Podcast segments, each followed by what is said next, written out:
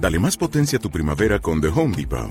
Obtén una potencia similar a la de la gasolina para podar, recortar y soplar con el sistema OnePlus de 18 voltios de Ryobi desde solo 89 dólares. Potencia para podar un tercio de un acre con una carga.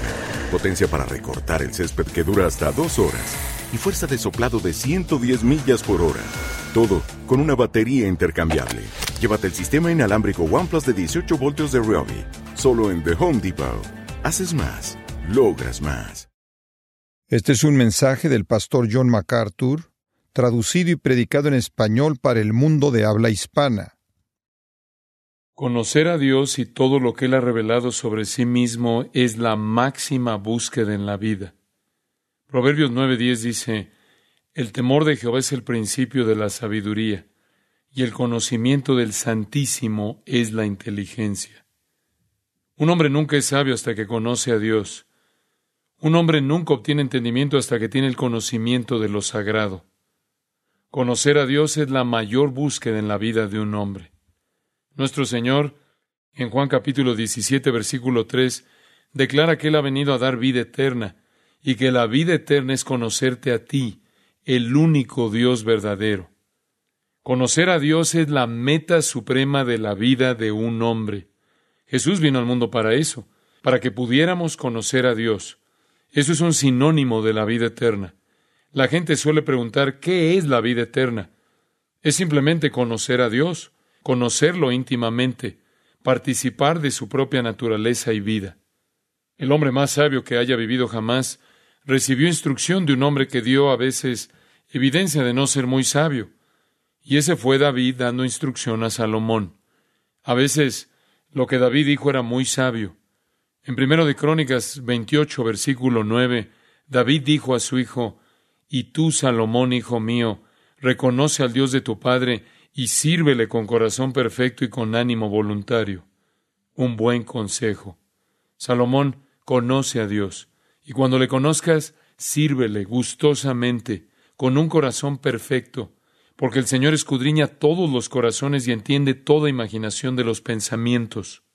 Si le buscas, lo encontrarás, pero si renuncias a Él, te desechará para siempre.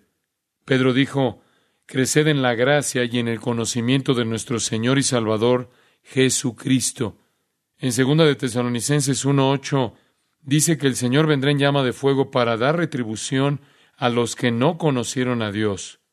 Conocer a Dios es lo esencial de la existencia. Conocer a Dios es la mayor búsqueda de la vida.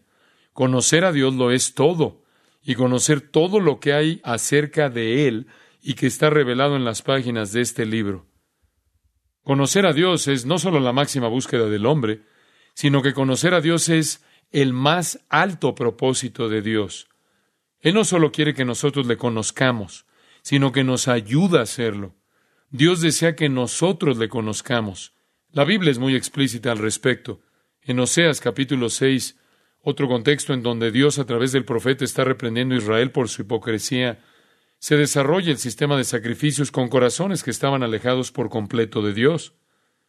En Oseas 6:6 él dice, porque misericordia quiero y no sacrificio, y conocimiento de Dios más que holocaustos, más que cualquier otra cosa externa, Dios desea que nosotros le conozcamos.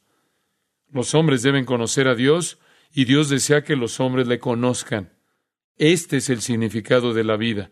Esto es lo que somos. Esta es nuestra actividad más importante y el más alto propósito de Dios para nosotros. Estaba tratando de pensar en una manera de ilustrarle gráficamente lo importante que es para Dios que nosotros le conozcamos. Y recordé que el profeta Ezequiel comienza a revelar la gloria de Dios. En el primer capítulo de Ezequiel encontramos la visión de Dios. Veámoslo por un minuto. Ezequiel capítulo 1 comienza con Dios. Dice, Aconteció en el año treinta, en el mes cuarto, a los cinco días del mes, que estando yo en medio de los cautivos junto al río Quebar, los cielos se abrieron y vi visiones de Dios. Ezequiel comienza su profecía hablando de esta visión que ha tenido de Dios. Luego la última oración del libro. En Ezequiel 48, 35 dice, Jehová allí, se inicia con la visión de Ezequiel de Dios y termina con el Dios eterno que reina en su trono eterno, en su reino eterno. Ezequiel presenta a Dios en el 1.1 y termina con Dios en el 48.35. Y entre esos versículos hay un énfasis en la naturaleza de Dios. Mientras veía los dos extremos en el libro de Ezequiel, me preguntaba cuál es el foco que enfatiza este libro, por lo que hice un pequeño estudio acerca de Ezequiel por mi cuenta y descubrí algo muy importante acerca de lo que Dios quiere que usted y yo sepamos. Veamos juntos el capítulo 6. Ezequiel capítulo 6, versículo 7. Leeré un extracto de estos versículos, a veces al comienzo de un versículo, a veces en medio y a veces al final. Versículo 7. Y sabréis que yo soy Jehová. Versículo 10. Y sabrán que yo soy Jehová. Versículo 13. Y sabréis que yo soy Jehová. El capítulo 7, versículo 4, final del versículo. Y sabréis que yo soy Jehová. Versículo 9. Y sabréis que yo soy Jehová. Más adelante, y podemos estar omitiendo algunos, capítulo 11, versículo 12 y sabréis que yo soy Jehová. Capítulo 12, versículo 16. Y sabrán que yo soy Jehová. Versículo 20. Y sabréis que yo soy Jehová. El capítulo 13, versículo 9. Y sabréis que yo soy el Señor. 14. Y sabréis que yo soy Jehová. 21. Y sabréis que yo soy Jehová. 23. Y sabréis que yo soy Jehová. 14, 8 y sabréis que yo soy Jehová. Aquí hay un mensaje. ¿Lo ven? Capítulo 15, versículo 7. Y sabréis que yo soy Jehová. Más adelante, capítulo 20, versículo 12. Para que supiesen que yo soy Jehová. Versículo 20. Para que sepáis que yo soy Jehová vuestro Dios. 26. Hacerles saber que yo soy Jehová. 38. Y sabréis que yo soy Jehová. 42. Y sabréis que yo soy Jehová. 44. Y sabréis que yo soy Jehová. 22, 16. Y sabrás que yo soy Jehová. 24, 24. Y sabréis que yo soy Jehová el Señor. 24, 27. Y sabrán que yo soy Jehová. Y continúa hasta el final del libro.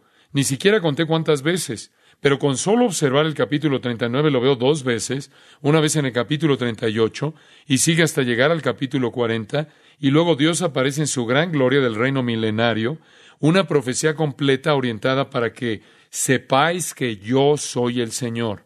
Ahora, ¿qué está tratando de decirnos Dios? Él quiere que le conozcamos.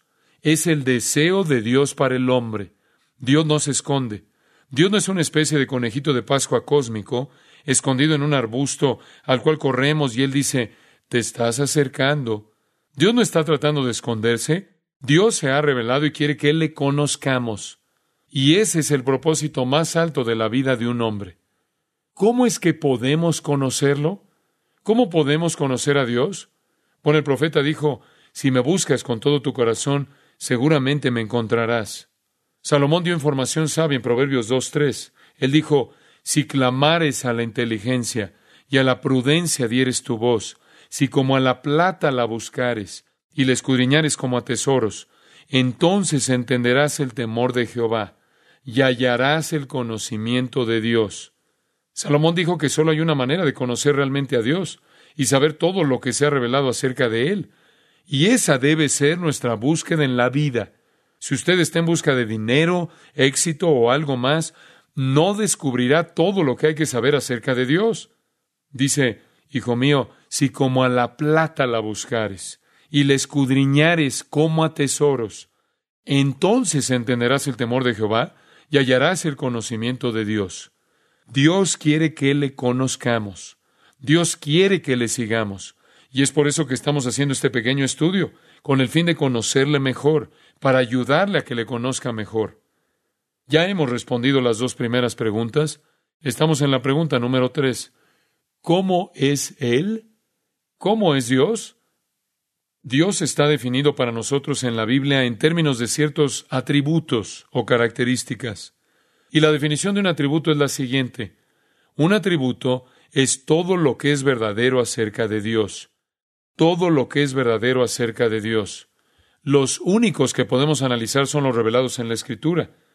¿Cuántos atributos tiene Dios? Infinitos. No se pueden contar. Solo han sido revelados algunos aquí, y de todos los que han sido revelados aquí, estamos escogiendo algunos para entender mejor a Dios. Hemos estudiado primero que Dios es inmutable. Esto significa que Él no cambia y no puede cambiar. Dios nunca cambia. Segundo, hemos estudiado que Dios es omnipresente. Esto significa que Él está en todas partes al mismo tiempo con conciencia total. El tercero que estudiamos es que Dios es omnipotente. Esto significa que Él es todopoderoso. Él puede hacer cualquier cosa. Él puede hacer cualquier cosa con tanta facilidad como puede hacer cualquier otra cosa. Y Él puede hacer lo que quiera hacer. Dios es inmutable, está en todas partes, en todo momento y es todopoderoso. Ahora bien, hoy quiero compartir con ustedes otros dos atributos de la persona de Dios. El cuarto, Él es omnisciente. Eso simplemente significa que Él lo sabe todo. Dios lo sabe todo, todo. En el Salmo 145, 5 dice la Biblia, su entendimiento es infinito. Eso significa ilimitado. Su entendimiento es infinito. Él no solo conoce lo que se puede conocer, también conoce lo inescrutable. Primera Timoteo 1.17 llama a Dios único y sabio. Judas 25 lo llama único y sabio. Romanos 16.27 Pablo lo llamó único y sabio Dios. Él no solo es sabio, no solo lo sabe todo, sino que es el único que sabe todo lo que sabe.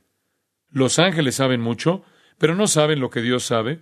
Y usted y yo sabemos algunas cosas, pero nadie sabe tanto como Dios. Sabiduría incomparable, infinita y comprensión y conocimiento. ¿Sabía usted que Dios nunca aprendió nada? Cuando ora usted no dice, Dios, quiero informarte que mi suegra está enferma. No, no le da ninguna información que él necesite. Él quiere saber qué le importa a usted y opta por trabajar a través de sus oraciones. Pero no hay sorpresas con Dios. Nunca aprendió nada. ¿Usted le enseñaría? Isaías 40:13. ¿Quién enseñó al Espíritu de Jehová o le aconsejó enseñándole? Nadie, por supuesto. Romanos 11:34, Pablo dice, porque ¿quién entendió la mente del Señor? ¿O quién fue su consejero? Nadie. ¿Quién le enseñó a Dios? Nadie. Dios lo sabe todo. Cuando uno se detiene a pensar en ello, ahora que estamos aquí, y sé que la mayoría de nosotros conocemos y amamos al Señor Jesucristo. La mayoría de nosotros conocemos a Dios. ¿Se ha dado cuenta de que el hecho más sorprendente acerca de la omnisciencia de Dios es que Él nos conoce y sin embargo estamos aquí? Sí, es increíble. Dios lo sabe todo y no obstante nos ama. Increíble. Compare con el atributo que voy a mencionar en un minuto. Su santidad. Dios aborrece el pecado y lo sabe todo. Y trate de entender cómo llegó usted a su presencia. Entonces usted llegará a otro atributo, amor. Dios lo sabe todo y aún así Él nos redime. Usted dice, ¿por qué? Isaías 48 lo explica todo para nosotros. Isaías 48, 8 dice, sí, nunca lo habías oído, ni nunca lo habías conocido. Ciertamente no se abrió antes tu oído, porque sabía que siendo desleal habías de desobedecer. Por tanto te llamé rebelde desde el vientre. Dios dice, yo sabía que eras un pecador desde el seno materno. Usted se pregunta, ¿cuándo una persona se convierte en persona a los ojos de Dios? Está bastante claro en la Biblia, desde el seno materno. Por amor de mi nombre diferiré mi ira, y para alabanza mía la reprimiré para no destruirte. He aquí te he purificado y no como a plata. Te he escogido en horno de aflicción. Por mí y por amor de mí mismo lo haré. Dios mira y sabe todo. Sabía que estabas corrompido desde el principio. Sabía que eras rebelde desde el vientre y no me gusta el pecado. Pero te salvé de todos modos. ¿Por qué? No tanto por tu bien, sino porque quería mostrar al mundo otro de mis atributos, y ese es el atributo del amor. Y a los ángeles otro atributo, la sabiduría por mi bien. Lo más maravilloso para mí es que Dios sabe todo y no obstante me ama. Nada está oculto para Dios. ¿Sabe que Dios conoce todo su cuerpo? ¿Y los cabellos de su cabeza están contados? Dios sabe todo de usted. Usted se pregunta, ¿por qué Dios se molestaría en contar mi cabello? Él no tiene que contarlo, lo sabe intrínsecamente. Dios no lo está haciendo solo para demostrar algo. No lleva un libro de registro del cabello, lo sabe. Él conoce su cuerpo, pero ¿sabe una cosa? Él conoce más allá de su cuerpo. Su cuerpo es transparente para Dios. En Apocalipsis 2.23 Él dijo, Yo soy el que escudriña la mente y el corazón. Su cuerpo no esconde nada. Él ve su corazón y su mente también como ve su exterior. Las nubes, la oscuridad, la noche no son dosel para Él. La noche no es una cortina para Dios. En el Salmo 139, 12 dice, Las tinieblas no encubren de ti. Los hombres amaron más las tinieblas que la luz porque sus obras eran malas, porque la mayor parte de los pecados se llevan a cabo en lugares con poca luz. Pero a la luz brillante de la omnisciencia de Dios, la noche no esconde nada para Dios. Los susurros no son silenciados al oído de Dios. El Salmo 139, 4 dice, Pues aún no está la palabra en mi lengua, y he aquí, oh Jehová, tú la sabes toda. Dios escucha sus susurros tal como si fueran transmitidos por televisión. Usted dirá, ¿y mis pensamientos? Su mente no puede concebir el pensamiento más sutil fuera del conocimiento de Dios. Isaías 66, 18, yo conozco sus pensamientos. En Juan capítulo 2, Jesús dio evidencia de que Él era Dios cuando dijo que nadie necesitaba decirle lo que había en el corazón de un hombre. Él sabía lo que había en ese hombre. Cuando Jesús se enfrentó a Nicodemo, Él expresó una pregunta con su boca y otra con su mente. Y Jesús le respondió a la de su mente, que nunca inquirió con los labios. No hay un lugar secreto en su casa o un lugar secreto en el mundo donde usted pueda ir y ocultarse de Dios. Mismo capítulo, Isaías 66. Mismo versículo. Yo conozco sus obras. Él lo sabe. Y escuchen esto. Todo lo que él sabe es correcto porque de acuerdo con Deuteronomio 32.4, él es llamado el Dios de verdad. Es imposible para él mentir. Él nunca ha cometido un error. Él no puede equivocarse. Él lo sabe todo con certeza y precisión. Él conoce todo. Y usted preguntará, ¿Qué pasa con Oseas 13:12? Dice, atada está la maldad de Efraín, su pecado está guardado. Tengo la esperanza de que algunas pequeñas cosas no las sepa. Lo lamento. ¿Y qué significa ese versículo? Conozco personas que dicen que esto quiere decir que Dios no conoce todos los pecados. Dios lo sabe todo. La Biblia lo deja en claro donde quiera que usted lea acerca de quién es Dios. Es evidente que lo sabe todo. Usted pregunta, entonces, ¿qué significa este versículo? Bueno, ciertamente no es una contradicción. Significa que la iniquidad de Efraín está atada. Su pecado está escondido. Es decir, por el momento, su pecado está oculto hasta un futuro día de juicio. Es el plan divino. Peque ahora, pague después. Así es. A veces las personas piadosas parecen estar más estresadas que las impías. ¿Por qué a veces los impíos prosperan? No siempre prosperarán. Tal vez como Efraín, sus pecados están por el momento ocultos hasta el día del juicio que vendrá en el futuro. Ese es el significado de Romanos 2.5, donde Pablo dice, pero por tu dureza y por tu corazón no arrepentido, atesoras para ti mismo ira para el día de la ira y de la revelación del justo juicio de Dios. En otras palabras, estás pecando y acumulando un arsenal de pecado para un día futuro. La revelación del justo juicio de Dios pagará cada uno conforme a sus obras. Un día el juicio vendrá y el pecado que ahora está oculto o atado, hasta ese día futuro, será desenmascarado, será castigado. Dios lo sabe todo. Y eso nos lleva a un comentario al margen. Otro atributo de Dios. No tenemos tiempo para cubrir todos. Es el atributo de la sabiduría. ¿Qué es la sabiduría? Le voy a dar una definición simple. La sabiduría es omnisciencia actuando con una voluntad santa. Si Dios sabe todo, entonces todo lo que Él hace es definitivamente sabio. Si Él conoce el fin desde el principio, entonces Él conoce cada paso en medio. Si Dios sabe que esto es lo que usted es y esto es lo que será, usted puede no comprender lo que está pasando en medio, pero Él sí, y está bien. Es correcto. Él tiene conocimiento perfecto, sabiduría perfecta, omnisciencia práctica. Él lo sabe todo. Usted puede obtener una gran cantidad de ilustraciones de la sabiduría de Dios. Se puede ver en la creación, todo, desde el macrocosmos del universo al microcosmos de las minucias de la vida. Se puede ver la sabiduría. Es absolutamente increíble cuán sabio es Dios. Es asombroso. ¿Se imagina cómo Dios construye un universo, los dispositivos que se ejecutan y que cada cosa individual funcione en armonía con todo lo demás para conseguir exactamente lo que Dios quiere? Increíble. Y cada resultado cumple perfectamente su sabiduría. La creación de Dios es un monumento a su sabiduría. El Salmo 104, 24 dice, Cuán innumerables son tus obras, oh Jehová, hiciste todas ellas con sabiduría. La sabiduría de Dios, según Efesios 1.11, vemos que Él hace todas las cosas según el designio de su voluntad. Y entonces usted tiene que reconocer que la redención es un acto de sabiduría. Dios tomó a los que no eran poderosos, ni nobles, ni inteligentes, e hizo de ellos su pueblo. Y Dios toma la iglesia, de acuerdo con Efesios 3.10, y la da a conocer a los ángeles, para que los ángeles puedan ver lo sabio que Él es. La sabiduría de Dios se ve en nuestra redención. Somos su iglesia. Dios es sabio. Dios lo sabe todo.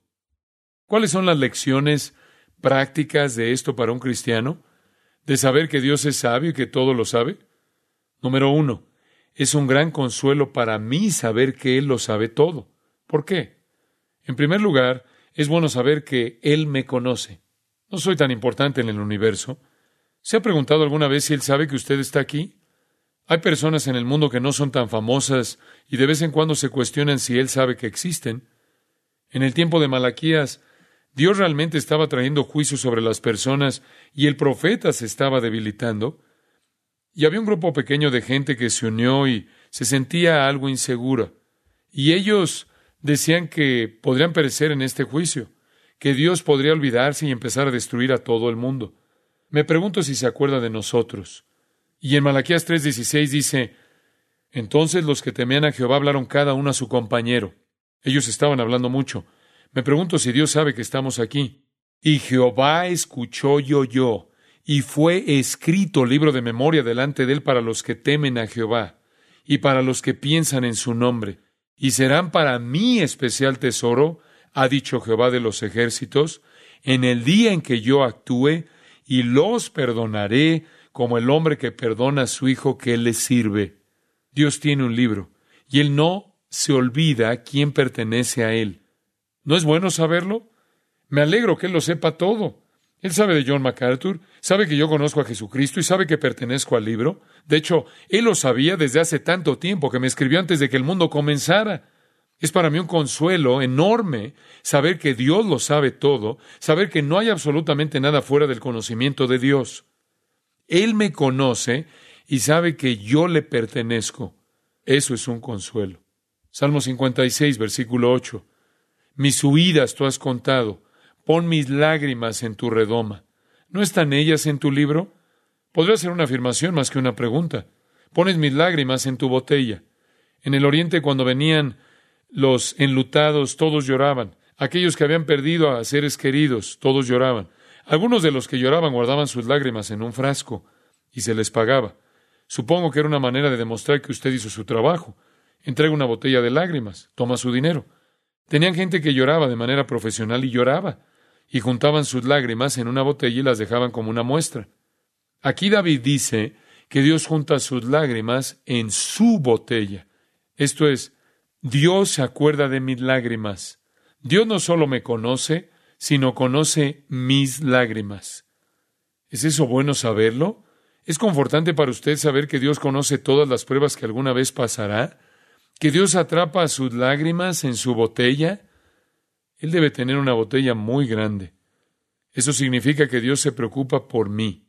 Me alegra saber eso. Mateo capítulo 6.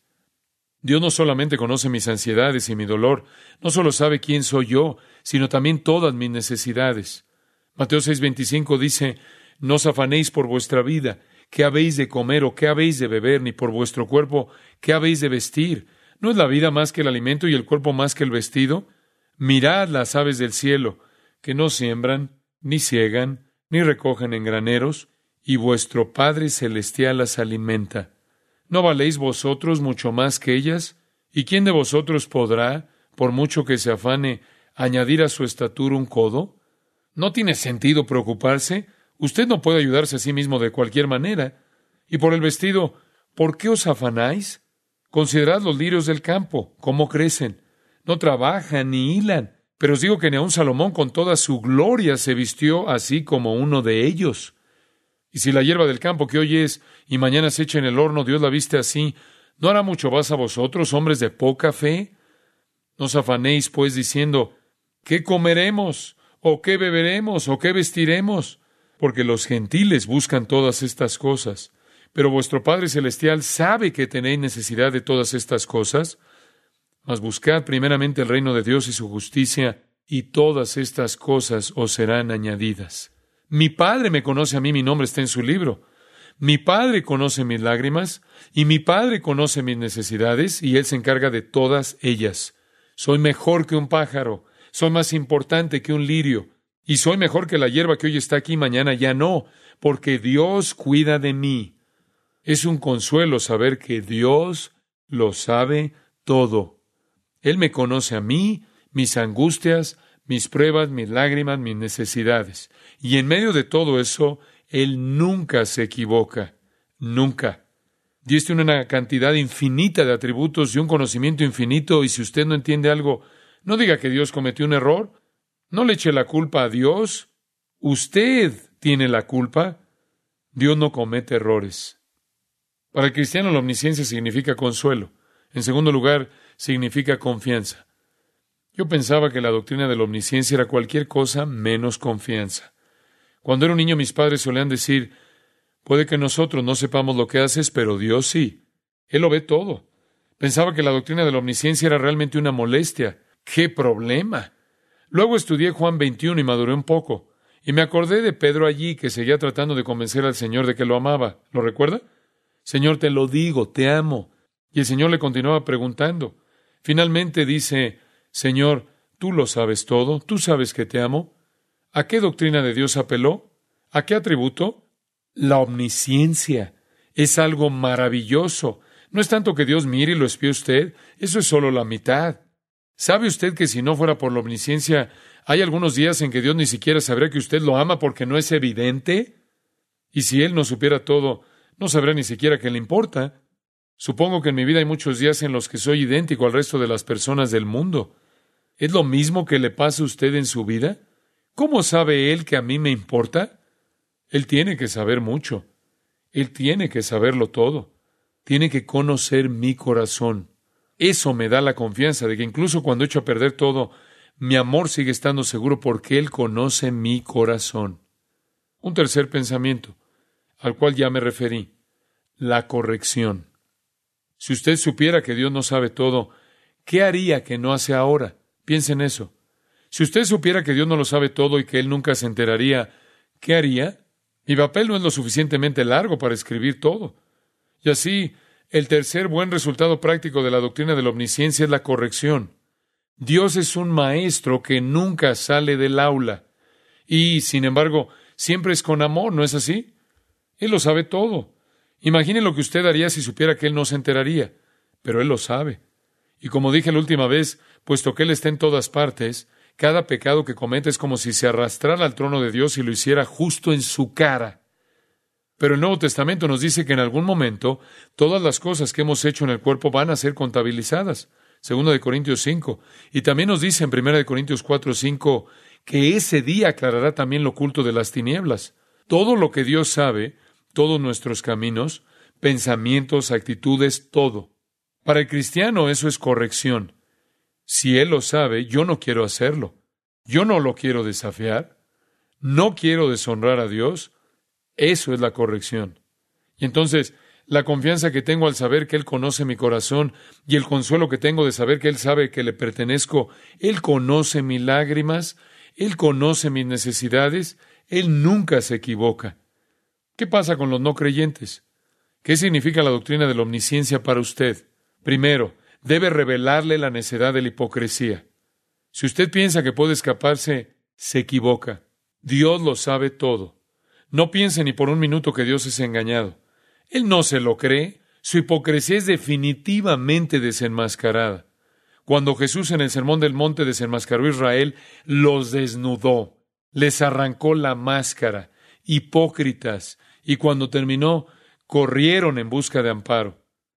Una palabra de sabiduría de Eclesiastés 12:14 que dice lo siguiente: Porque Dios traerá toda obra a juicio juntamente con toda cosa encubierta, sea buena o sea mala. Dios no ve la máscara, no es como el hombre. La gente se fija en las apariencias. Dios mira el corazón, lo ve por completo. Si usted no conoce a Cristo, dése cuenta para comenzar que no conoce a Dios y lo que sea que esté haciendo para tratar de parecer bueno delante de Dios no sirve. La ridiculez de la hipocresía. Si Dios sabe todo, sabe mucho más de lo que usted piensa que Él sabe. La segunda cosa que me gustaría decir a un incrédulo o a alguien que no conoce a Dios es que existe la promesa de juicio. Pablo dice en Romanos 2.2 que Dios va a juzgar según la verdad. Cuando se llega al juicio final y al lago de fuego y a quien es enviado al infierno, ese juicio será un juicio justo. Dios juzgará en base a la verdad, porque Él tiene un conocimiento absoluto de la verdad. Nadie engaña a Dios. En Jeremías 16, 17 el profeta dijo, ni su maldad se esconde de la presencia de mis ojos. No hay dónde ocultarse. Primero de Samuel 16, 7. Jehová no mira lo que mira el hombre pues el hombre mira lo que está delante de sus ojos, pero Jehová mira el corazón. El juicio será de acuerdo con la verdad y no hay manera de esconderse de Dios. Él sabe si usted es un pecador, sabe si no ha sido perdonado, está al corriente de sus buenas obras. Si su nombre está en el libro, si se ha arrepentido y venido a Cristo, Él lo sabe. Sabe todo. Y sus juegos no lo engañan, ni tampoco los míos. Otra cosa que me gustaría decir un incrédulo es la siguiente. Entender que Dios sabe todo debería señalar la locura de la sabiduría humana. Dios lo sabe todo, por lo que si quiere ser realmente sabio, debe buscar su sabiduría. Como Salomón le dijo a su hijo, busca la sabiduría. Lo dice una y otra vez, especialmente en el capítulo 8 del versículo 1 al 36. Y la sabiduría es la sabiduría de Dios. Un hombre insensato busca el conocimiento del mundo, 1 Corintios 1:19, destruiré la sabiduría de los sabios y desecharé el entendimiento de los entendidos. Así que al incrédulo yo le diría que hay locura en la hipocresía. Dios lo va a juzgar según la verdad. No confíe en la sabiduría humana. Dios lo sabe todo. Eso es un consuelo para nosotros y debería ser una seria advertencia para los demás. Dios es inmutable. Dios está en todas partes. Dios es todopoderoso. Dios es omnisciente. Por último, la quinta, la santidad de Dios. Dios es santo. Creo que es el más importante de todos sus atributos. Para mí, es la joya más brillante en la corona real de su cabeza. Esto es lo máximo. Dios es santo. Cuando los ángeles cantaron no dijeron eterno, no dijeron fiel, no dijeron sabio, poderoso. Santo, santo, santo es el Señor Dios Todopoderoso. Esta es la corona de todo lo que Él es. Él es santo. Éxodo 15, 11. ¿Quién como tú, oh Jehová, entre los dioses? ¿Quién como tú, magnífico en santidad, terrible en maravillosas hazañas, hacedor de prodigios? Nadie. ¿Sabe que ese es su nombre? Salmo 111, 9 dice, Santo y temible es su nombre. Santo es su nombre. Job 6.10 lo llama el santo. Isaías les oye decir, Santo, Santo, Santo es el Señor de los ejércitos. Toda la tierra está llena de su gloria. Apocalipsis 4.8, los seres vivientes. Santo, Santo, Santo. Primero de Samuel capítulo 2, versículo 2 habla de su santidad y que no hay otro que sea tan santo como Él. Dios es santo. Y no sé de ninguna otra manera de ver la santidad de Dios que no sea comparándolo con el pecado. Yo diría que en la Biblia, al menos en mi mente, probablemente el pasaje más revelador acerca de la santidad de Dios es el sexto capítulo de Isaías. Isaías dice, en el año que murió el rey Usías, vi yo al Señor sentado sobre un trono alto y sublime, y sus faldas llenaban el templo. Él tuvo una visión de Dios y dijo, por encima de él había serafines, Cada uno tenía seis alas, con dos cubrían sus rostros, con dos cubrían sus pies, y con dos volaban. Y uno de esos ángeles tomó sus tenazas y tomó un carbón encendido del altar y tocó la lengua de Isaías. Pero antes de todo eso, ¿cuál es realmente el problema en este pasaje? Isaías dice, ay de mí, que soy muerto, porque siendo hombre inmundo de labios y habitando en medio del pueblo que tiene labios inmundos, han visto mis ojos al rey, Jehová de los ejércitos. Él estaba destrozado. Él se estremeció con violencia. Él estaba siendo bruscamente desgarrado. ¿Por qué? Porque él había visto la santidad de Dios y al ver la santidad de Dios fue sacudido hasta la médula misma de su ser propio por su pecado. ¿Lo ve? Y no es hasta que un hombre entiende la santidad de Dios, y eso nunca va a suceder sin una comparación con su propio pecado. No es hasta que entienda su propio pecado que usted conocerá la santidad de Dios. Los dos van juntos. Usted no puede conocer su pecado hasta que conozca la santidad de Dios, y no puede conocer su santidad hasta que vea su propio pecado.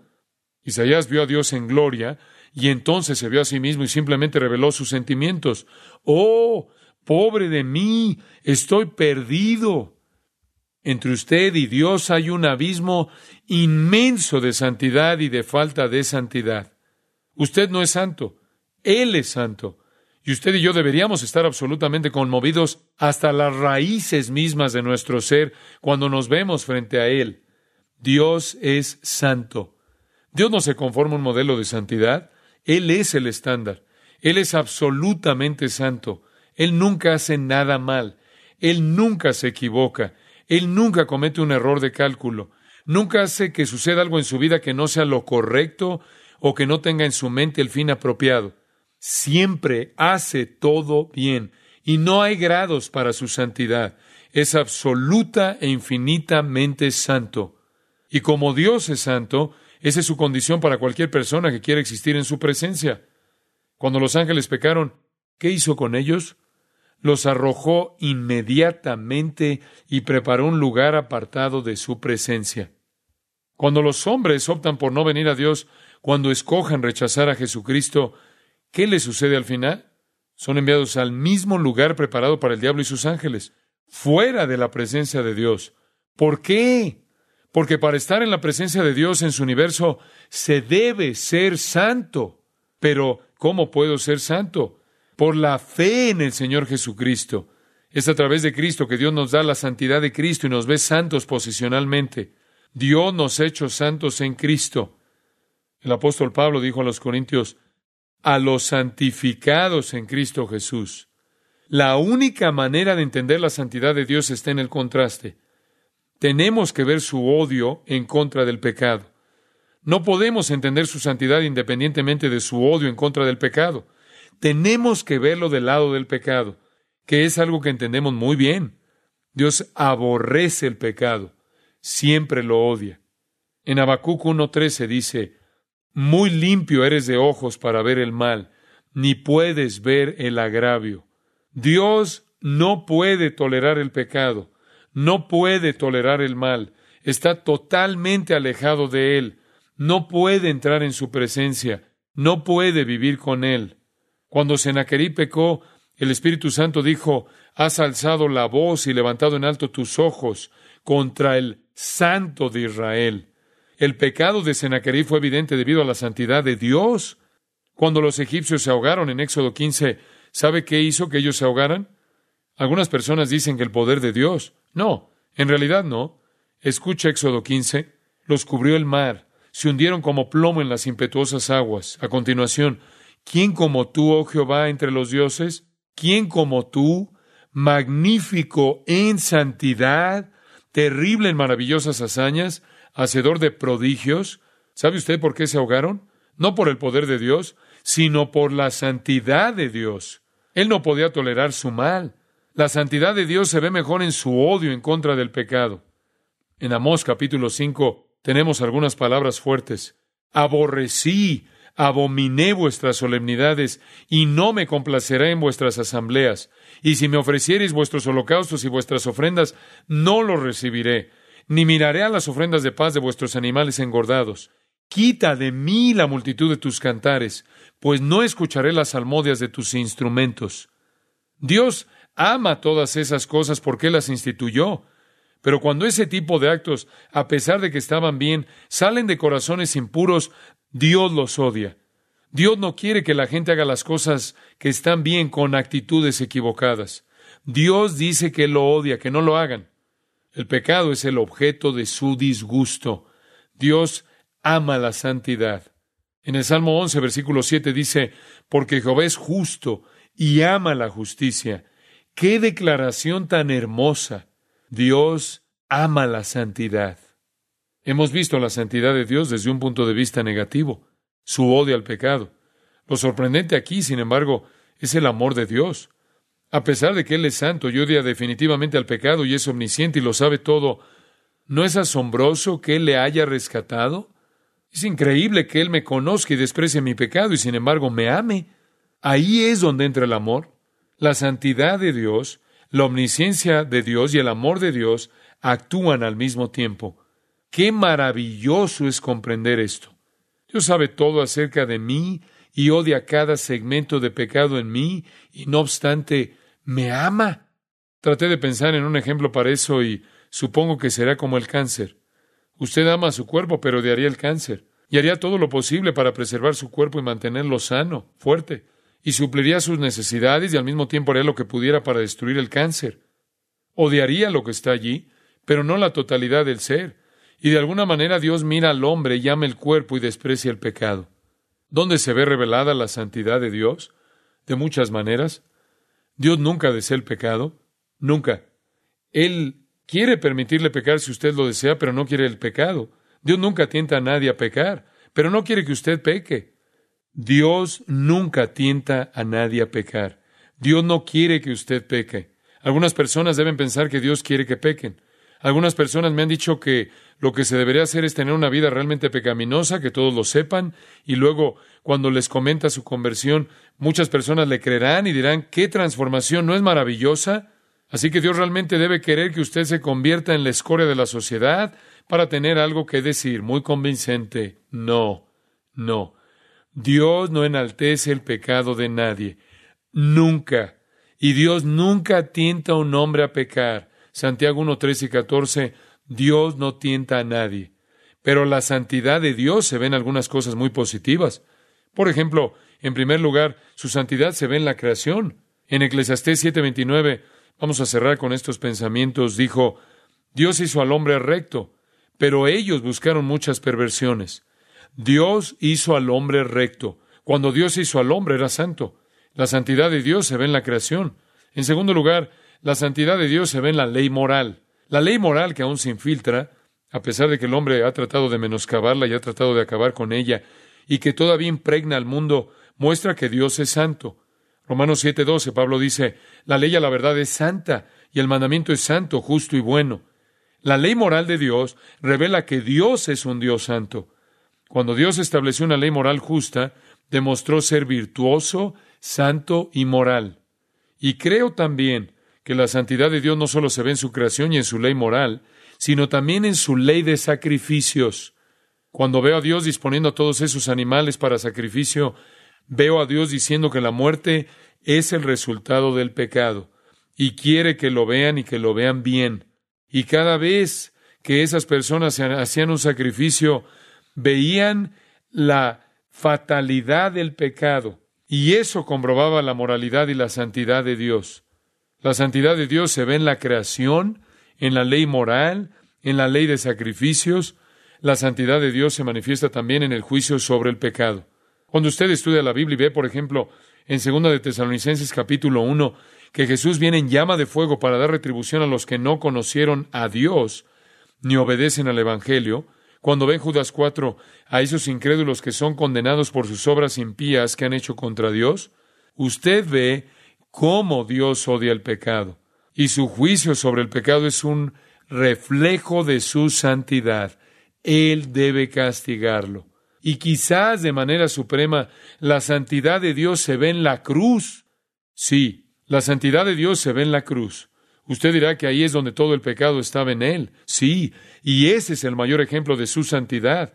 Dios era tan santo que Él pagó el precio absolutamente supremo que era necesario para satisfacer su santidad. En Hebreos, capítulo 9, versículo 26, una declaración clave. De otra manera le hubiera sido necesario padecer muchas veces desde el principio del mundo. En otras palabras, si se trataba de un sistema sacrificial, Cristo hubiera tenido que morir una y otra vez. Pero ahora, en la consumación de los siglos, se presentó una vez para siempre por el sacrificio de sí mismo. Dios se presentó. Dios mismo se apareció para destruir el pecado por el sacrificio de ¿quién? Él mismo. La santidad de Dios es tan infinita que tuvo que pagar el precio supremo de morir él mismo, y lo hizo cargando el pecado, ya que el precio debía pagarse incluso si le costaba la vida. Esa es la santidad. Su santidad se ve en la muerte de Cristo. La santidad de Dios requiere pago, incluso si lo tenía que pagar Él mismo. Él es santo. ¿Cuáles son las lecciones prácticas de la santidad? Para el creyente es solo esto. La santidad de Dios exige la santidad en su vida. Y esto es solo a través de Jesucristo. En Efesios 4 habla de vestirse del nuevo hombre creado según santidad. Dios quiere que usted sea santo, y la única manera que puede llegar a ser santo es estar en Cristo y recibir su justicia. Por otro lado, si usted es un incrédulo y rechaza la santidad de Dios que se ofrece en Jesucristo, se pone en acción otro atributo de Dios que se llama justicia. Si rechaza a Dios, entonces usted recibirá lo que se merece. Eso es justicia. Y Dios es justo. Y para los impenitentes, su santidad exige justicia. ¿Qué pasa con el cristiano? ¿Qué significa la santidad para un cristiano? ¿Cuál es la idea práctica de la santidad de Dios en mi vida? Se indica sencillamente en 1 de Pedro 1.15, como aquel que os llamó es santo, sé también vosotros santos en toda vuestra manera de vivir, porque escrito está, sed santos porque yo soy santo.